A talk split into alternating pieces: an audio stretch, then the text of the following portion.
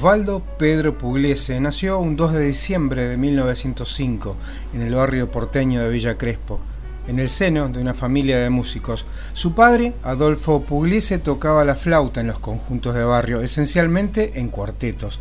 Dos de sus hermanos mayores, Vicente Salvador y Alberto Roque, también eran músicos. Su padre le compró un violín con el que fue enviado al Conservatorio Odeón del barrio de Villa Crespo. En ese lugar encontró el instrumento que sería parte de su vida y el que lo destacaría por encima de muchos, el piano.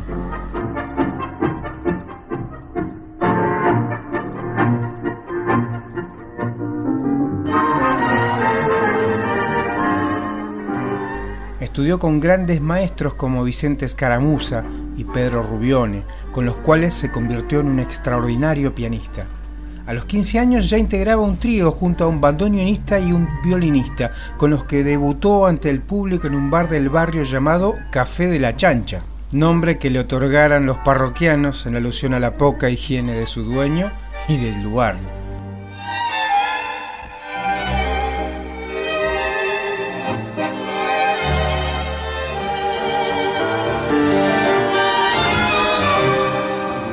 Tiempo después debutó integrando un conjunto que tenía como particularidad a la primera mujer bandoneonista del país, Francisca Cruz Bernardo, más conocida como Paquita, la Flor de Villa Crespo, directora de aquella orquesta típica, quien aceptó su alejamiento en aras de un mejor porvenir económico.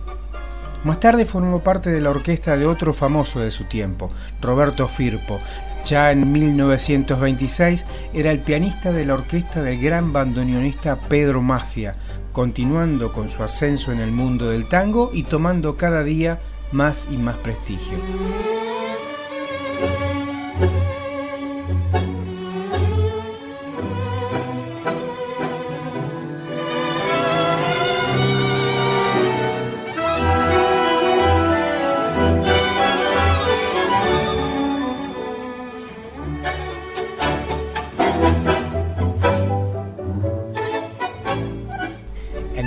1929, Pugliese, junto con el violinista Elvio Bardaro, formó su propio conjunto. Ambos tocaron por primera vez en el Café Nacional con gran repercusión, lo que los empujó a hacer una gira por todo el país. Sin embargo, la gira fue un fracaso económico y debieron empeñar parte de sus instrumentos para conseguir los pasajes de vuelta. En 1977, durante una entrevista, Pugliese cargó duro contra Charlie García y David Lebón, acusando al rock argentino de música extranjerizante, y que en 20 años nadie la recordaría. Aunque ya en 1989 declaró públicamente su admiración por la letra y música de Fito Páez. Allá por 1936 creó un sexteto y debutaron en la famosa Avenida Corrientes, en el Germinal. Este fue el punto de partida de su orquesta que fue presentada en el Café Nacional en agosto de 1939. Orquesta que, aunque con lógicos cambios, lo acompañó durante 55 años. Durante ese periodo, Don Osvaldo compuso más de 150 temas. Además, grabó más de 600 temas de otros autores.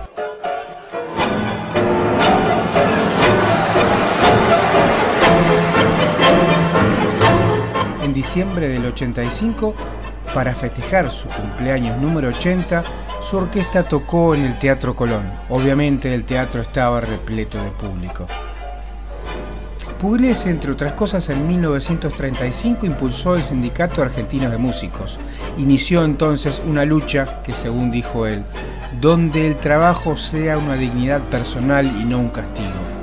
Allá por 1936 se afilió al joven Partido Comunista Argentino.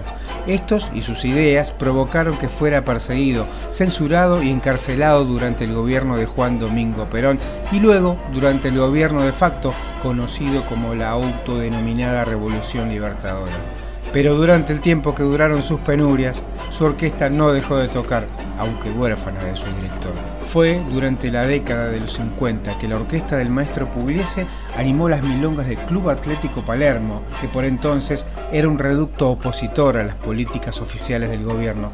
En tanto, su orquesta estaba prohibida en radiodifusión. Finalmente, un 25 de julio de 1995 y después de una breve enfermedad, falleció a los 89 años en la ciudad de Buenos Aires, su ciudad.